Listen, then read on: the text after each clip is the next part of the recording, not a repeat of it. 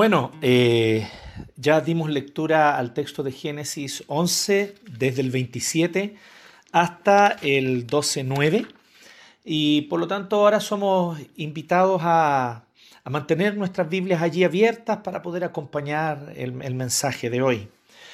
Eh, como ya fue anunciado durante la semana y varios de ustedes ya sabían esto, ¿cierto? Hoy comenzamos nuestra segunda temporada. Estamos en esta gran serie que se llama El Reino, la verdadera historia del mundo, con lo cual nosotros estamos partiendo desde el Génesis y vamos a llegar hasta el Apocalipsis para comprender cuál es la historia que Dios está llevando a cabo y cuyo protagonista es Él. Dios es el protagonista de esta gran historia en la cual tú y yo somos invitados a formar parte.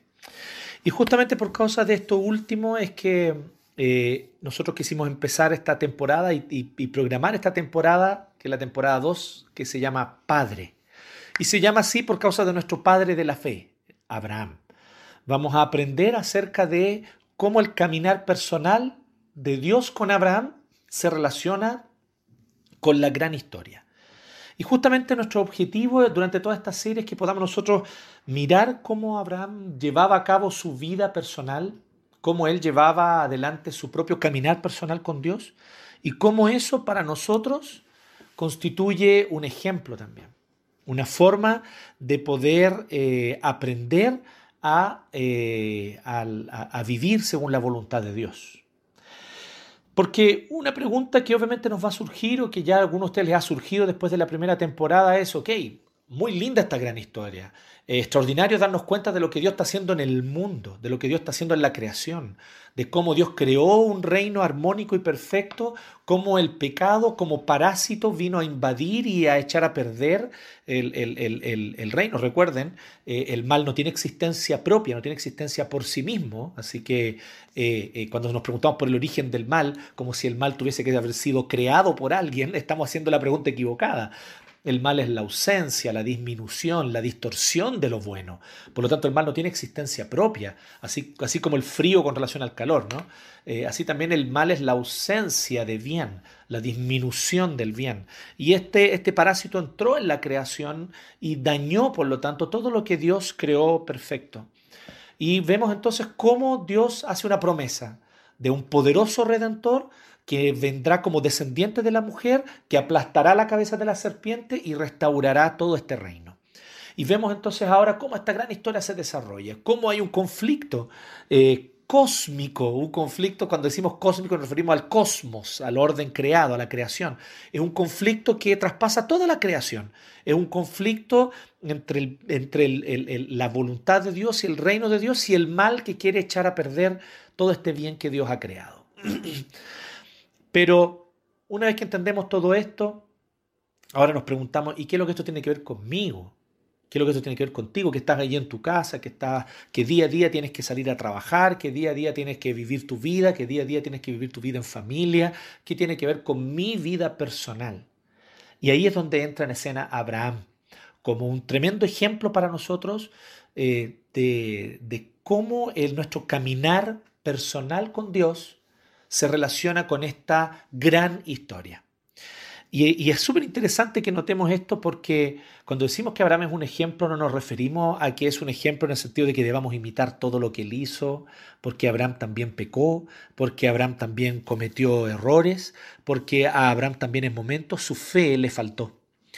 Lo que nosotros somos invitados es a entender cómo este caminar de un hombre pecador como Abraham, sin embargo, eh, nos habla y nos anuncia claramente la fidelidad de Dios a sus promesas, la fidelidad de Dios a su pacto y cómo cada vez que Dios promete algo, Él lo cumple y cómo Dios nos incluye en su, en su reino, en sus planes para su reino. Por lo tanto, Abraham en ese sentido es ejemplo para nosotros, en el sentido de cómo un hombre pecador, así como tú y yo somos pecadores, como un hombre pecador en su caminar con Dios, sin embargo, termina siendo parte de esta gran historia. Entonces Dios está pintando un gran cuadro. Este cuadro anuncia la gloria de Cristo. Este cuadro nos muestra la gloria de Dios. Y este cuadro incluye toda la historia, todas las naciones, todo el orden creado. Pero en este cuadro tú y yo somos un trazo del pincel de Dios, como Abraham también lo fue. Tal vez Abraham un trazo muy importante, ¿no? Y un trazo ahí que se destaca, pero tú y yo también somos trazos en este cuadro que Dios está pintando. O por así decirlo, Dios está tejiendo un gran telar. Y en este telar tú y yo somos, somos hilos, somos lanas, y somos ahí alguna hebra que está allí, que forma parte y que en el gran cuadro forma parte de un todo mucho mayor. Somos invitados a ser parte de este maravilloso plan de Dios y es un privilegio que Dios nos invite a participar con Él. Así que por eso vamos a enfocar en Abraham desde hoy y por los próximos mensajes. Vamos a estar durante toda esta temporada 2 hablando sobre nuestro Padre, el Padre de la fe, nuestro Padre Abraham.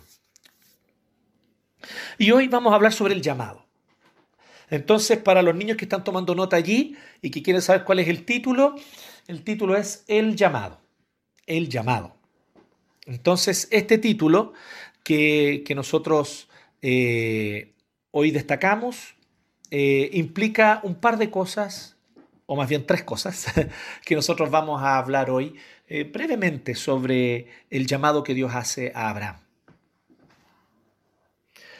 Y primeramente, nosotros vemos este primer llamado, en qué es lo que implica este llamado.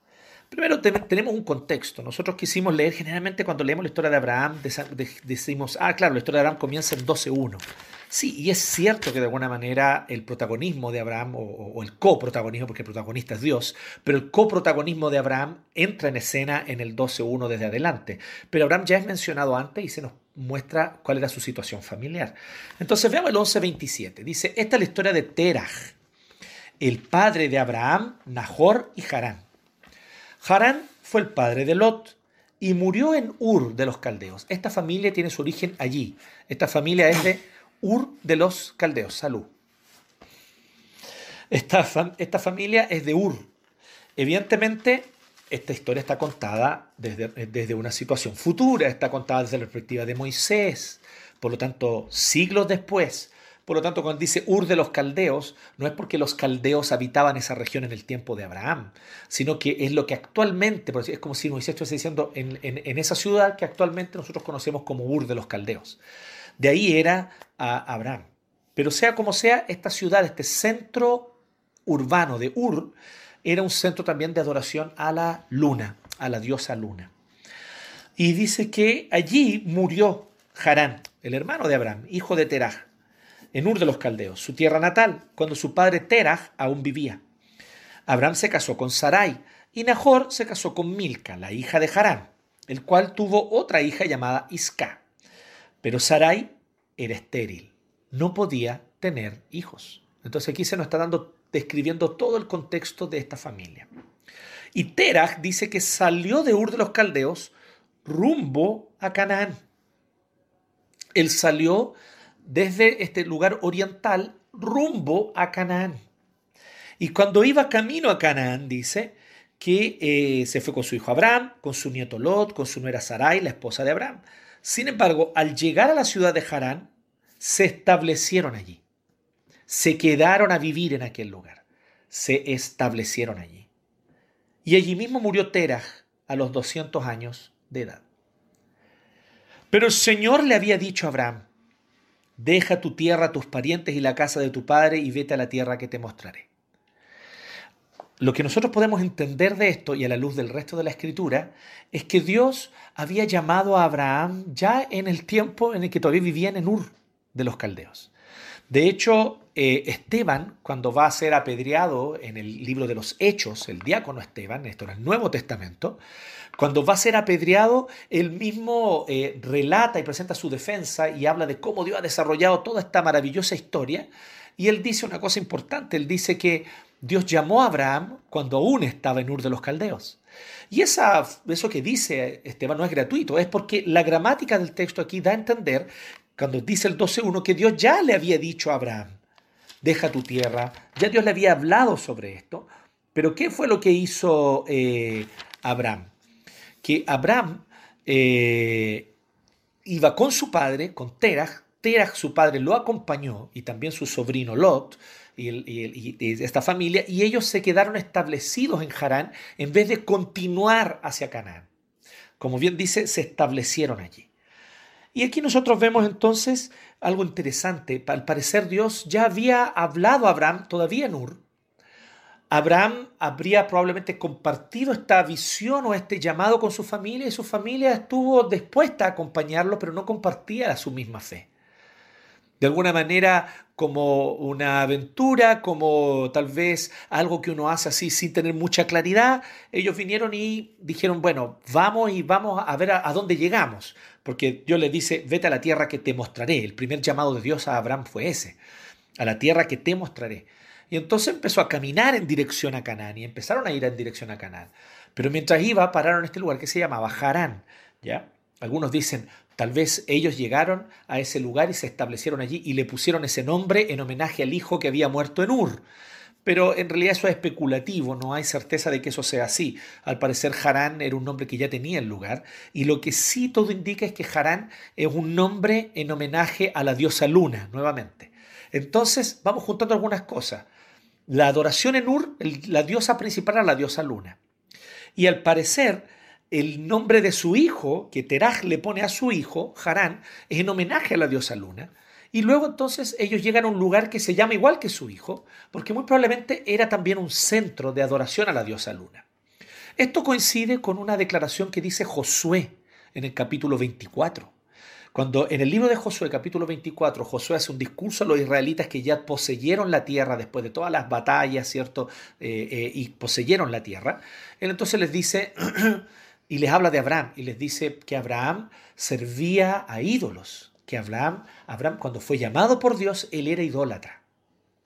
Y efectivamente, eh, todo nos indica que Terah y su familia adoraban a la diosa luna y eran idólatras. Sin embargo, aún allí en ese contexto Dios llamó a Abraham. O sea, no es que Dios haya llamado a Abraham porque Abraham ah, fue un hombre especialmente consagrado. No es que Dios llamó a Abraham porque Abraham era un hombre fiel a Jehová y que tenía conocimiento del Dios Altísimo. Todo indica que Dios llama a Abraham en un contexto totalmente pagano. O sea, no todo indica. La Biblia lo afirma claramente.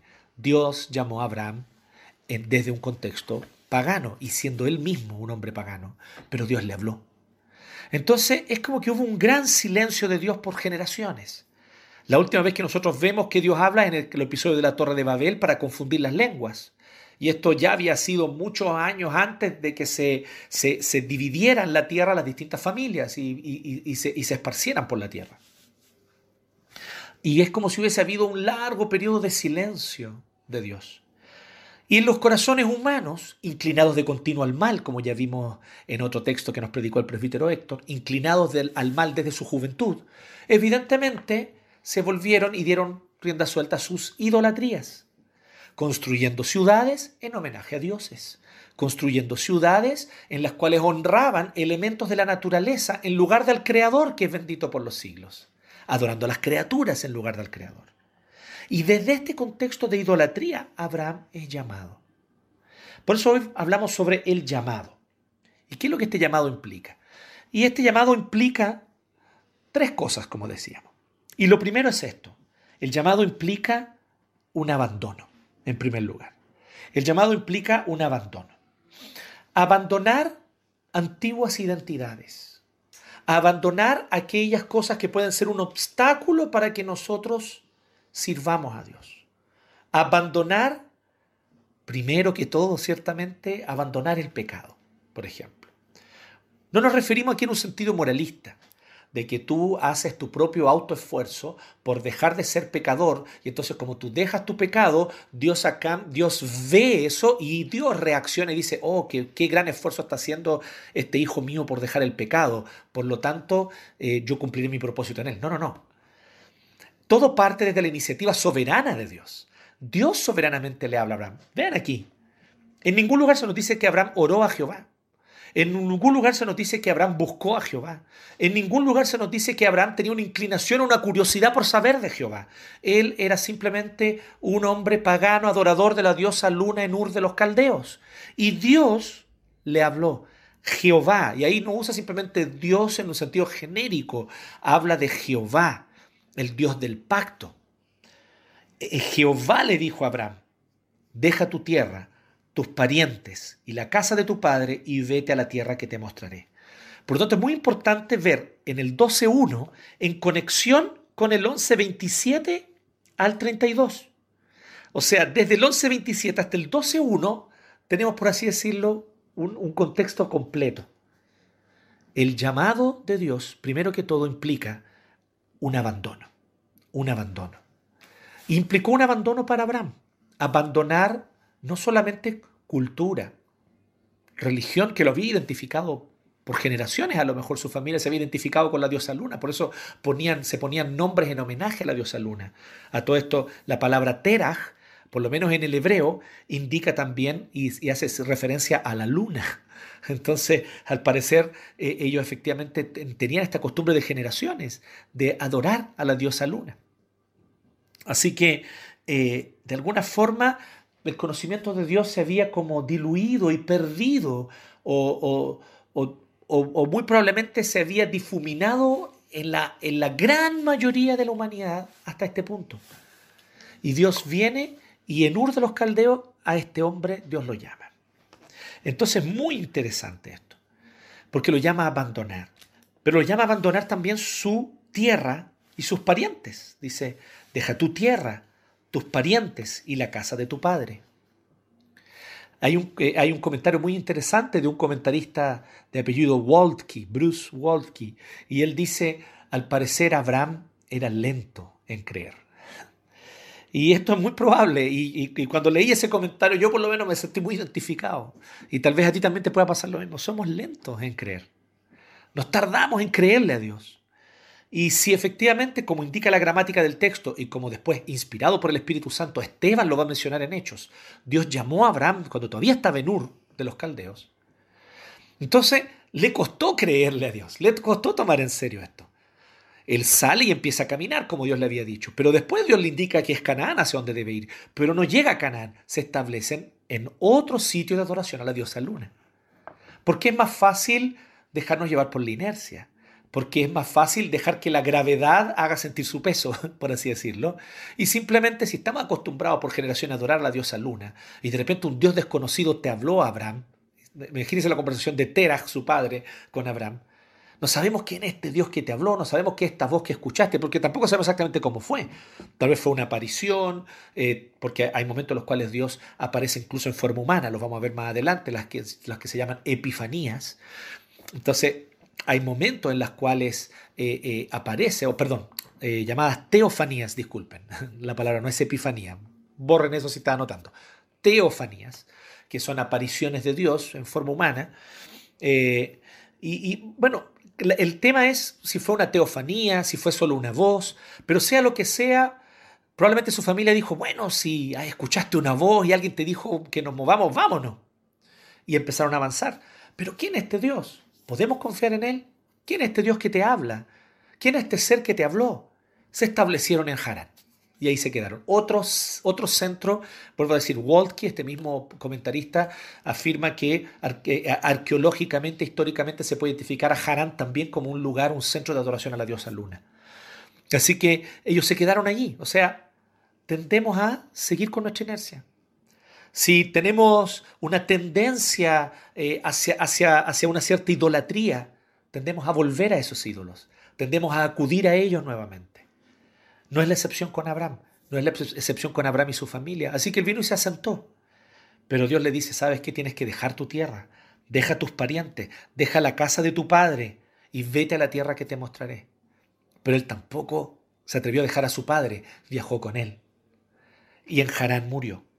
Pero una vez que en Harán su padre Terah muere, ahora le está en libertad porque su sobrino Lot está a cargo de él, ya que el padre de Lot había muerto ¿no? años atrás. Así que ahora él puede tomar la decisión libremente de seguir avanzando y eso es lo que hace, abandonar.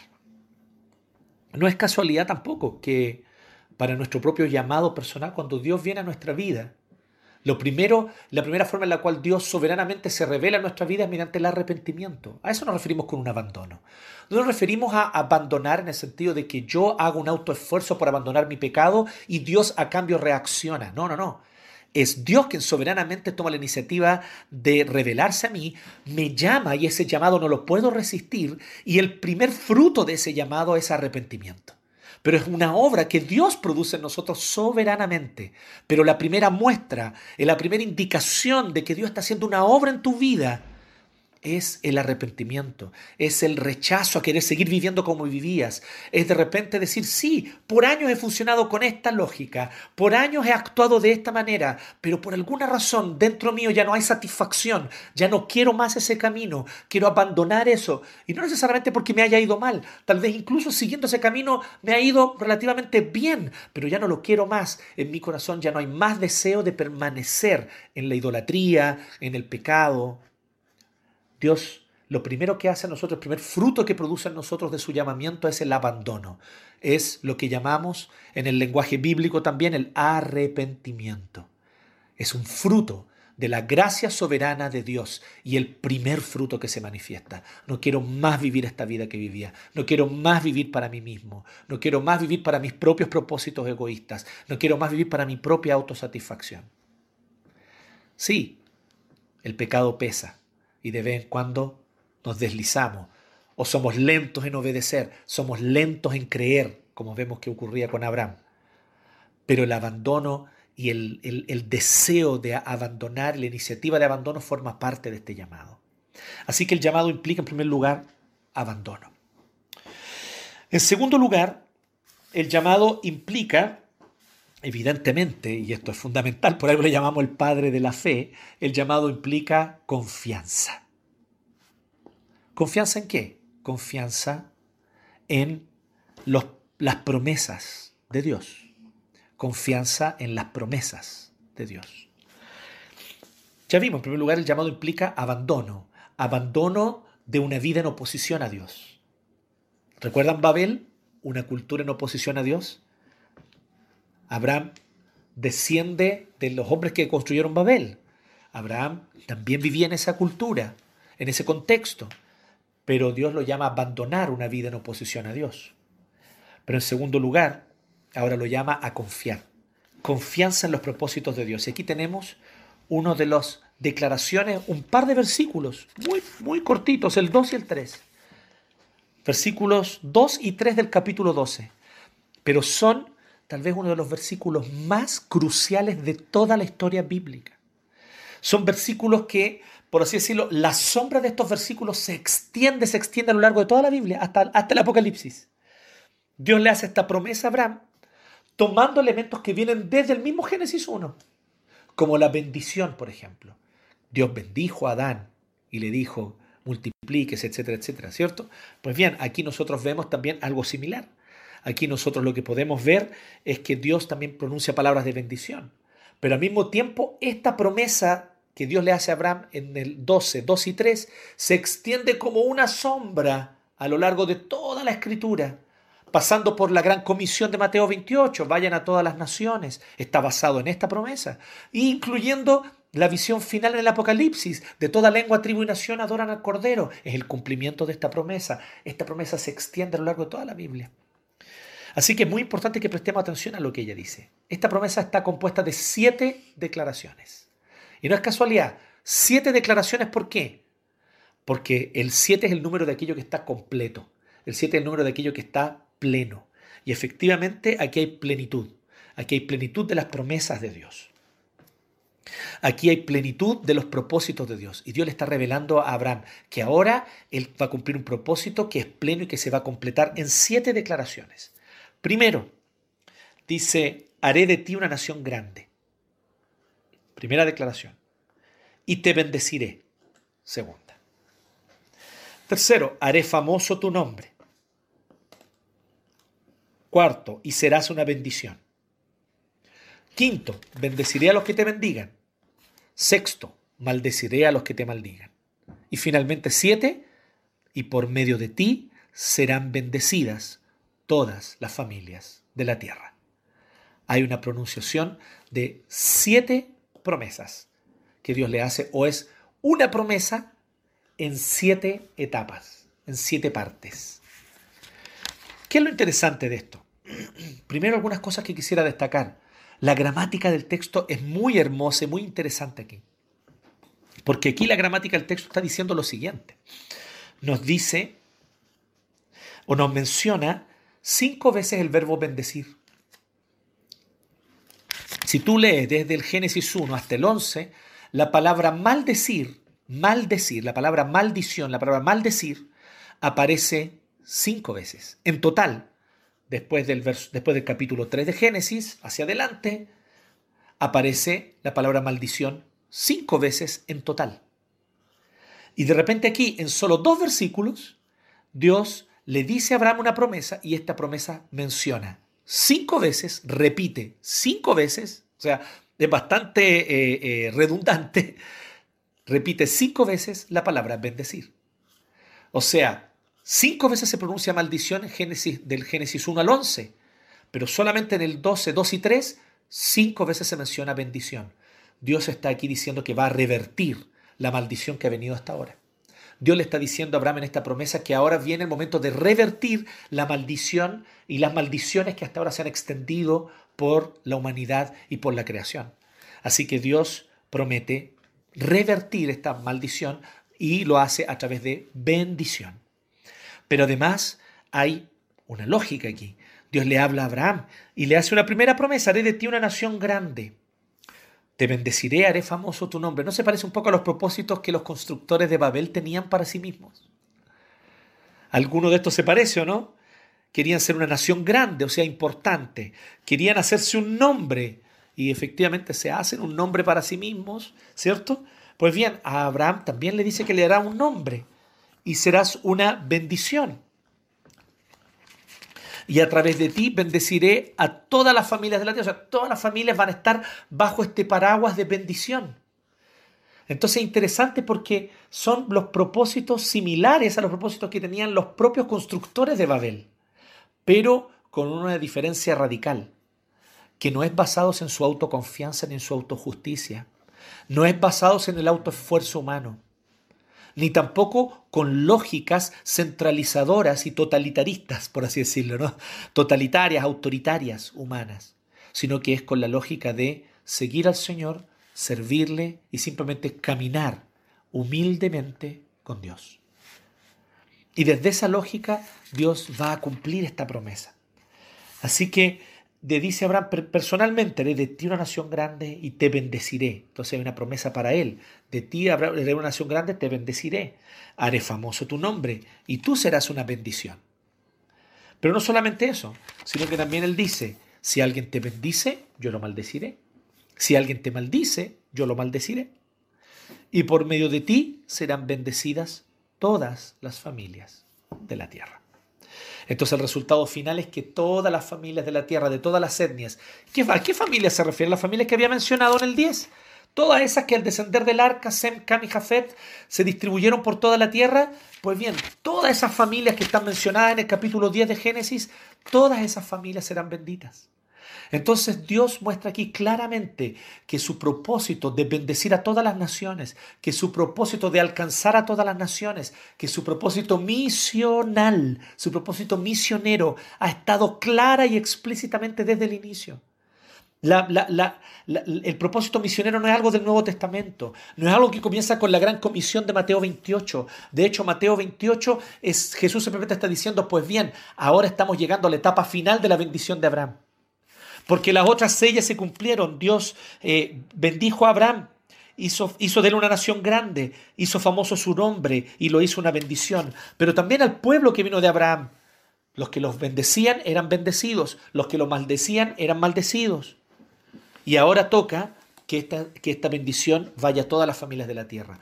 Por lo tanto, Mateo 28, la gran comisión, lo que está diciendo Jesús al encargar a sus discípulos ahora, vayan por todo el mundo y prediquen el Evangelio a toda criatura y hagan discípulos de todas las naciones, y ahí usa la palabra naciones, etnias, familias, que es la misma idea que aparece aquí también, el mismo concepto.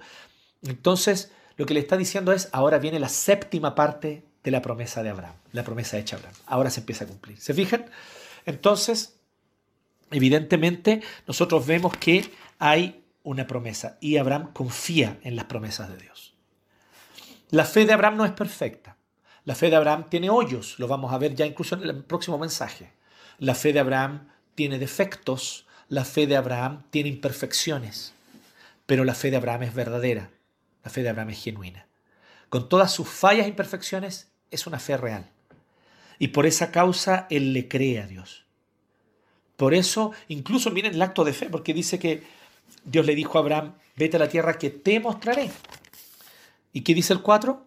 Abraham partió tal como el Señor se lo había ordenado. Es como si Dios le hubiese dicho, ¿sabes qué? Comienza a caminar. Mientras vas caminando, yo te mostraré. ¿Quién de nosotros se atrevería a hacer eso? Dejar todo, dejar su estabilidad, su trabajo, dejar su casa, dejar su familia, para irse en, en un viaje, por así decirlo, de incertidumbre, desde la perspectiva humana, sin saber hacia dónde uno va. Aquí nosotros ya vemos de inmediato la fe de Abraham. Efectivamente, Abraham le creyó al Señor. No es una fe perfecta, su fe aún no ha sido perfeccionada y vamos a ver a lo largo de la historia de Abraham cómo su fe paso a paso es perfeccionada por el Señor. Pero ya es una fe real. Finalmente, en tercer y último lugar, porque ya vimos, el llamado implica abandono, abandono de aquello que, eh, o abandono de un estilo de vida en oposición a Dios. En segundo lugar, confianza. Confianza en las promesas y en los propósitos de Dios.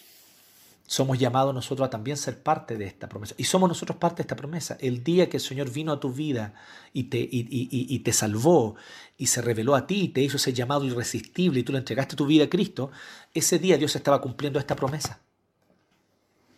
Tú eres parte de este plan también. Tú eres un hilo en este telar. Ya lo eres desde el momento en el que el Señor Jesucristo se reveló a tu vida como Señor y Salvador. Ya somos parte de este plan. Pero en tercer lugar, entonces está lo tercero, este llamado implica un peregrinaje. Este llamado implica un peregrinaje. Un peregrinaje donde lo único de lo cual se afirma Abraham es la palabra de Dios. Un peregrinaje aferrado a la palabra de Dios. Y usted, y ojo con lo que estoy diciendo, porque puede sonar un poquito, lo único que tenía era la palabra de Dios, ¿cierto? Tal vez no lo estoy diciendo de la mejor manera. Lo maravilloso es que lo único que tenía era la palabra de Dios, no necesitaba nada más. Si por su palabra Dios creó el universo, por su palabra Dios sustenta la creación, ¿qué más necesita Abraham? La promesa y la palabra de Dios. Y él a eso se aferra y eso es suficiente. Aferrarse a la palabra de Dios es aferrarse a la realidad como ella es. Aferrarse a la palabra de Dios no es fanatismo. Al contrario, aferrarse a la palabra de Dios es abrir los ojos a la verdadera realidad. Es abandonar la matrix de las idolatrías e ideologías para vivir conforme a los propósitos reales del Dios verdadero que creó este mundo conforme a su palabra. Si te aferras a su palabra, vas a vivir en este mundo como Dios creó este mundo. Entonces Abraham aparentemente toma una decisión loca, claro, loca para los que están aferrados a la Matrix, loca para los que están eh, construyendo ciudades y queriendo eh, eh, revelar su gloria en las ciudades. Pero Abraham es invitado a una nueva lógica. Dice, Abraham partió tal como el Señor se lo había ordenado. Lot se fue con él. Abraham ya tenía 75 años cuando salió de Harán, al encaminarse hacia la tierra de Canaán. Abraham se llevó a su esposa Sarai, a su sobrino Lot, a toda la gente que habían adquirido en Harán y todos los bienes que habían acumulado. Y cuando llegaron a Canaán, Abraham atravesó toda esa región hasta llegar a un lugar que se llama Siquén, que es donde se encuentra la encina sagrada de Moré. No que en ese tiempo ya haya sido la encina sagrada, es lo que después se va a identificar como la encina sagrada de Moré, ¿cierto? Que era un lugar donde Abraham solía eh, establecerse y también allí eh, vivir, donde habían árboles. Y él se asienta allí. Y dice, en aquella época los cananeos vivían en esa región.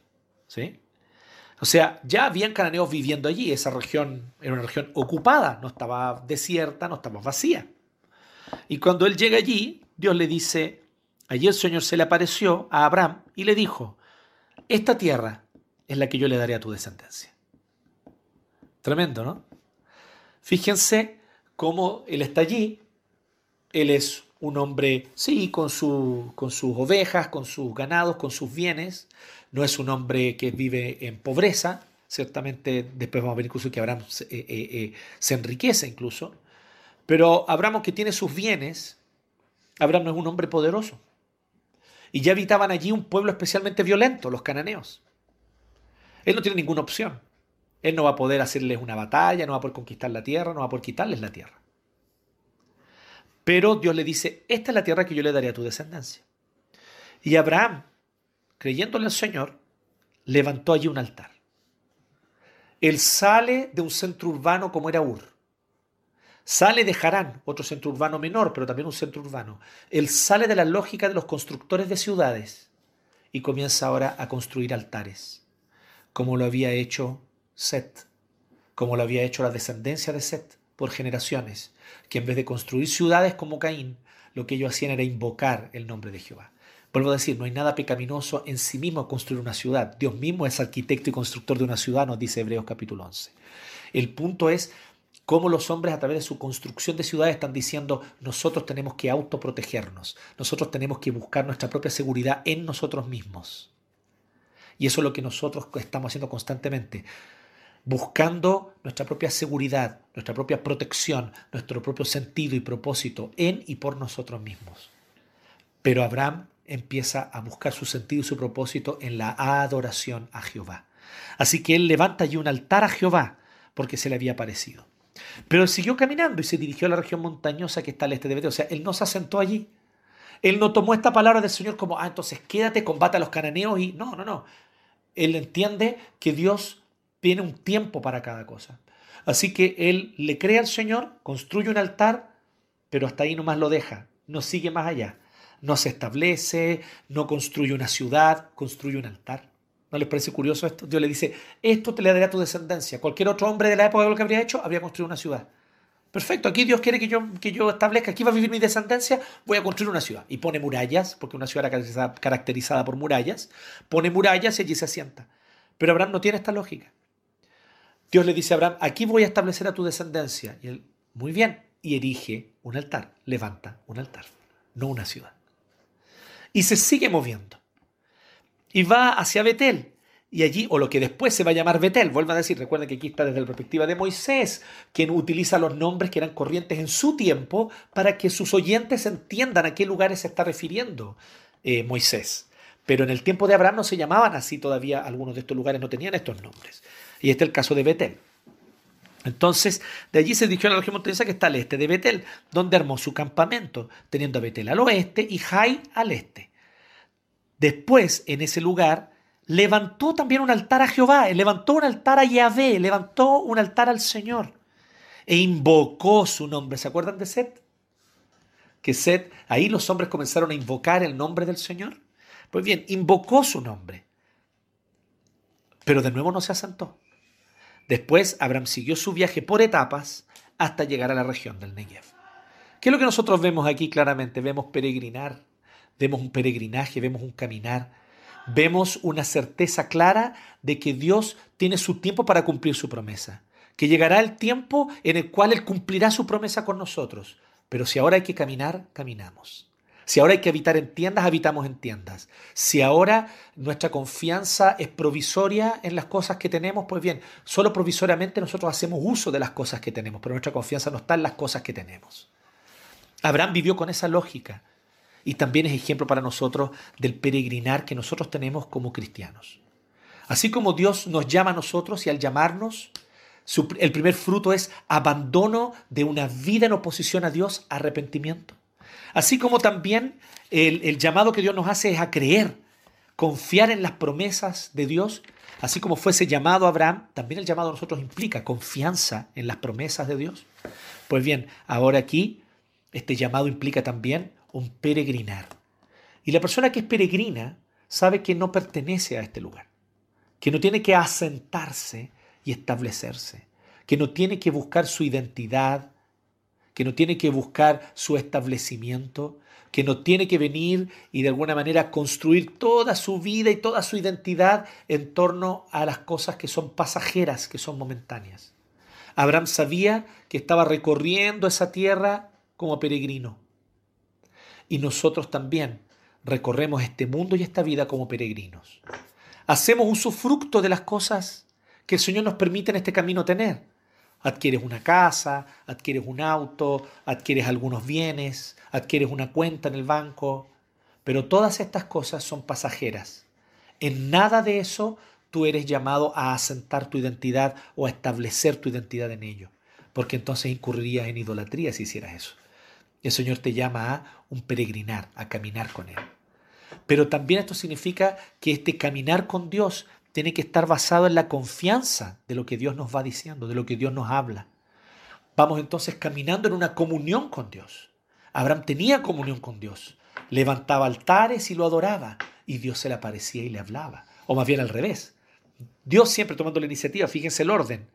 Dicen que el Señor se le apareció a Abraham. El Señor le habló a Abraham y entonces Abraham levantó un altar. Se fija que siempre la lógica no es el hombre buscando a Dios, es Dios buscando al hombre. Es Dios tomando la iniciativa y así también Dios toma la iniciativa en tu día a día. Si tú pones atención con tus oídos espirituales, vas a escuchar que Dios te está hablando. Si tú prestas atención con tus ojos espirituales, vas a ver que Dios te está mostrando cosas. Si tú abres especialmente la Biblia y basas tu vida en la escritura, en la palabra de Dios, entonces tú vas a aprender a identificar también cómo Dios te va guiando con circunstancias y con diversas cosas que cotidianamente vas viviendo. Somos llamados a un peregrinaje en comunión con Dios, de comunión. Y esto es lo que Dios quiere de nosotros, que tengamos comunión con Él. Esto es lo que Dios eh, nos llama a tener. Así que, ¿cómo nosotros podemos y qué podemos nosotros eh, responder con respecto a las preguntas que habíamos y que vemos cada domingo, ¿cierto? En primer lugar, la intención del autor está en gran medida en lo que nosotros ya hablamos, ya mencionamos. Eh, hicimos este análisis de nuestro texto y vemos allí que la intención de Moisés es mostrarnos cómo Dios, para cumplir su propósito de restaurar la creación entera y de redimir a, a, personas de toda tribu, lengua y nación, de toda familia, Dios decide escoger un pueblo especial. Entonces, ¿Por qué Dios forma al pueblo de Israel? Dios nunca formó al pueblo de Israel para que el pueblo de Israel fuera único. Dios formó al pueblo de Israel para que el pueblo de Israel fuese mediador, para que mediante el pueblo de Israel las otras naciones creyeran. El propósito del pueblo de Israel siempre fue misionero, y eso es claro. Y se confirma aún más cuando vemos hacia, adelante en la Biblia. Pero ya aquí, desde Génesis 1 hasta el 12, Está claro las palabras que Dios usa, la manera como lo hace, lo que le dice a Abraham, yo te voy a bendecir, pero para que seas bendición. Y le dice, y yo te bendeciré para que tú bendigas a otros. Y por medio de ti, explícitamente, serán benditas todas las familias de la tierra, todas las familias. Génesis 10, todas esas diversas naciones que salieron de los descendientes de Noé cuando bajaron del arca todas esas naciones. Así que aquí eh, lo que, lo que Moisés nos está mostrando es que Dios forma un pueblo especial, que Dios decide conformar un pueblo especial, pero con el propósito de que este pueblo especial cumpla un papel mediador para que las otras naciones sean bendecidas, lleguen al conocimiento del Señor y le sirvan y le adoren. Así que este es el propósito que Dios tiene también aquí. Y, aquí está, vemos también el propósito del autor, de mostrarnos entonces, a partir de aquí, cómo Dios va a conformar un pueblo. Y gran parte de la historia bíblica después, todo lo que nosotros conocemos como Antiguo Testamento, es la historia de ese pueblo, de cómo ese pueblo cumplió bien a veces, más o menos muchas veces, y mal, tal vez la mayoría de las veces, este papel. Pero cumplió ese papel y tenía que cumplirlo, el papel de ser mediadores para las otras naciones. Así que Dios prepara todo el escenario y empieza a preparar a este pueblo. ¿Pero por qué? Porque es de este pueblo de donde vendrá ciertamente la simiente. Y ahí donde nosotros tenemos la segunda pregunta. ¿Cómo esto se encaja en la gran historia de Dios? ¿Cómo este episodio se encaja? Aquí Dios está preparando la formación de lo que va a ser un pueblo. Ojo, aquí todavía no hay nada. Abraham no ha tenido un hijo, Abraham no tiene descendiente, él es anciano ya, ya tiene 75 años y su esposa es estéril. Así que eh, eh, eh, esta situación se ve como un panorama total y absolutamente imposible. No, no, nosotros aquí nos vemos la confianza de los constructores de Babel, que tenían astucia, tenían tecnología, tenían poder y podían llamar y convocar a la gente a construir una torre. Aquí nosotros vemos a un hombre débil, ya anciano, esposa estéril. ¿De dónde va a salir una nación y cómo esta nación va a bendecir a los demás? Entonces vemos cómo Dios opera en los contextos improbables. Vemos cómo Dios opera en medio de la debilidad humana para revelar su poder. Es el poder de Dios el que se va a revelar aquí. Es el poder del Señor, no de Abraham, no de su familia, no de su esposa. Es el, no hay poder humano aquí, no hay fuerza humana. Y Dios está mostrando eso aquí. Dios está mostrando que él, él sigue con sus propósitos redentores, pero que ahora llega el momento de conformar un pueblo y que este pueblo tiene que ser conformado primero con una identidad étnica, ciertamente, y luego a partir de esta identidad étnica también, después, más adelante, va a pasar a tener una identidad nacional. Eso ya después que salen de Egipto, incluso con Moisés, una identidad nacional, con leyes propias, con una identidad claramente en medio de las otras naciones. Dios está conformando a este pueblo, porque de este pueblo va a traer la simiente que prometió a Eva. Cuando Dios dijo, ¿cierto?, que la simiente de la mujer, el descendiente de la mujer, le iba a aplastar la cabeza a la serpiente. Esta promesa del Señor es una promesa que se empieza a cumplir aquí. Se empieza a cumplir aquí. Así que aquí Dios está revelando el contexto del pueblo desde el cual va a venir la simiente, desde el cual va a venir el descendiente, desde el cual va a venir el poderoso redentor que aplastará la cabeza de la serpiente. Así que podemos decir que eh, con este propósito también, eh, eh, o, este episodio se encaja así dentro de la gran historia de Dios. ¿Y cómo apunta Cristo? Pues claramente, si aquí es donde Dios está preparando un pueblo desde el cual va a venir el descendiente, pues eso apunta a Cristo claramente. Es Cristo el que bendice a todas las naciones. Es Cristo el que cumple la etapa final de estas siete promesas que nosotros vimos en el 2 y en el 3. Porque es una promesa compuesta de siete, de siete promesas más pequeñas. Es una, es una promesa de siete partes. Y la séptima parte de esta promesa la cumple Jesucristo mismo.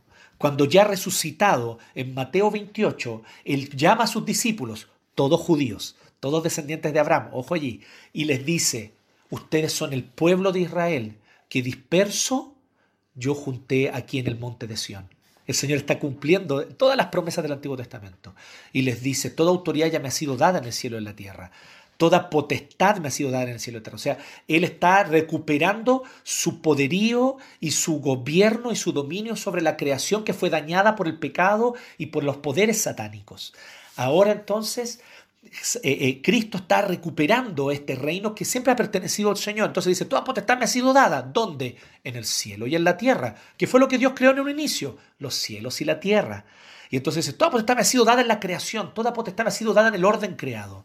Así que con confianza vayan y hagan discípulos de todas las familias de la tierra, de todas las etnias de la tierra, de todas las naciones de la tierra. Ahora llegó el momento de cumplir la séptima parte y final del mandato, o sea, perdón, de la promesa hecha a Abraham. De la promesa hecha a Abraham. Y entonces comienza la predicación del Evangelio a todas las naciones. Incluso los mismos discípulos, los mismos apóstoles fueron un poco lentos, parecidos a Abraham, parecidos contigo y conmigo, que somos un poco lentos en creer, en entender y en obedecer. Se demoraron un poco, pero finalmente comienzan a salir de Jerusalén y comienzan a esparcirse. Y el que mejor entiende esto es Pablo, ciertamente. Y Pablo entonces predica por todas las naciones. El judío Pablo está cumpliendo el cumplimiento porque él desciende de Abraham como judío. Pero también él es el gran proclamador que invita a personas de todas las familias de la tierra a unirse a la bendición que solamente está en Cristo.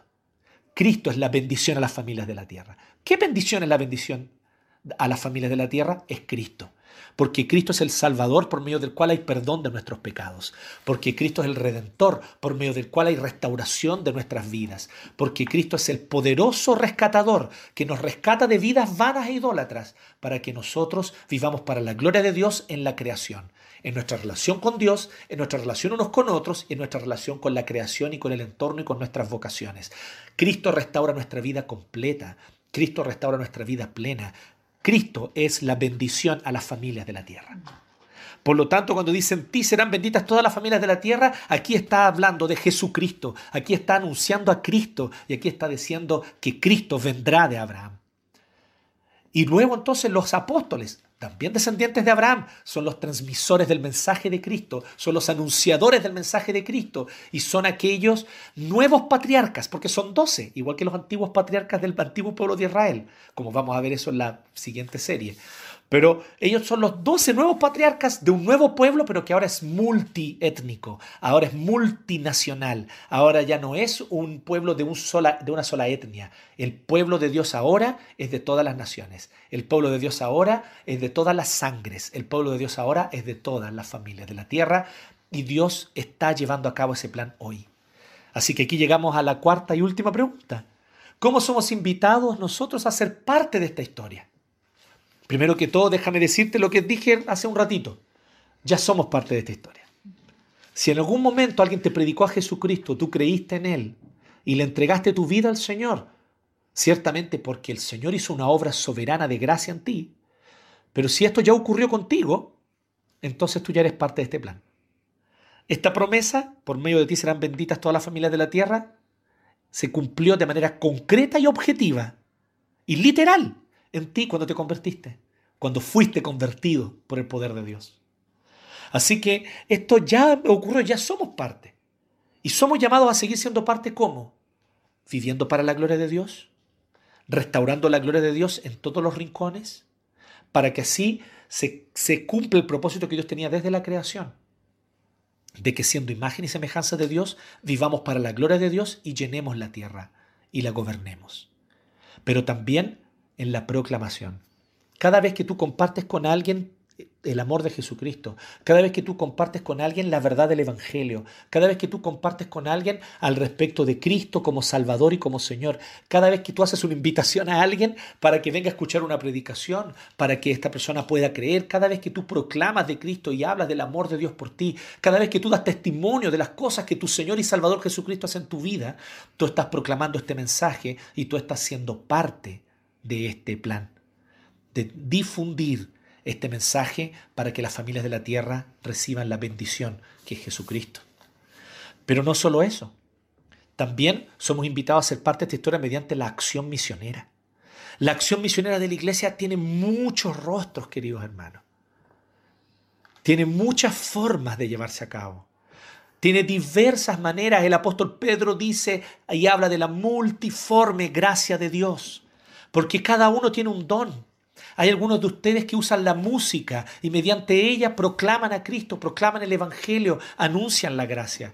Hay algunos de ustedes que tienen una pasión por servir a los necesitados y llevan entonces a ellos el amor de Cristo y llevan a ellos la compasión. Ustedes también son una parte, pero no todos, son una parte del plan y de la misión de Dios. Hay algunos de ustedes que lo que son es que dan y buscan siempre a través de su testimonio en el trabajo, a través de su trabajo realizado con excelencia, en sus lugares de trabajo ustedes están siendo agentes activos, llevando bendición a otros, promoviendo un mejor ambiente laboral, pero cada vez que tú estás actuando, hablas de Jesucristo, hablas de tu Señor, hablas del amor de Dios. Allí tú también estás siendo parte de esta misión. Hay tantas formas de ser parte de esta misión. Hay tantos dones por medio de los cuales Dios extiende su reino. Y tu don es uno de ellos. Y nos necesitamos unos a otros coordinadamente como cuerpo. Pero somos llamados a eso. Y ciertamente, ciertamente yo quiero destacar aquí a, a la primera línea de la misión. A nuestros misioneros.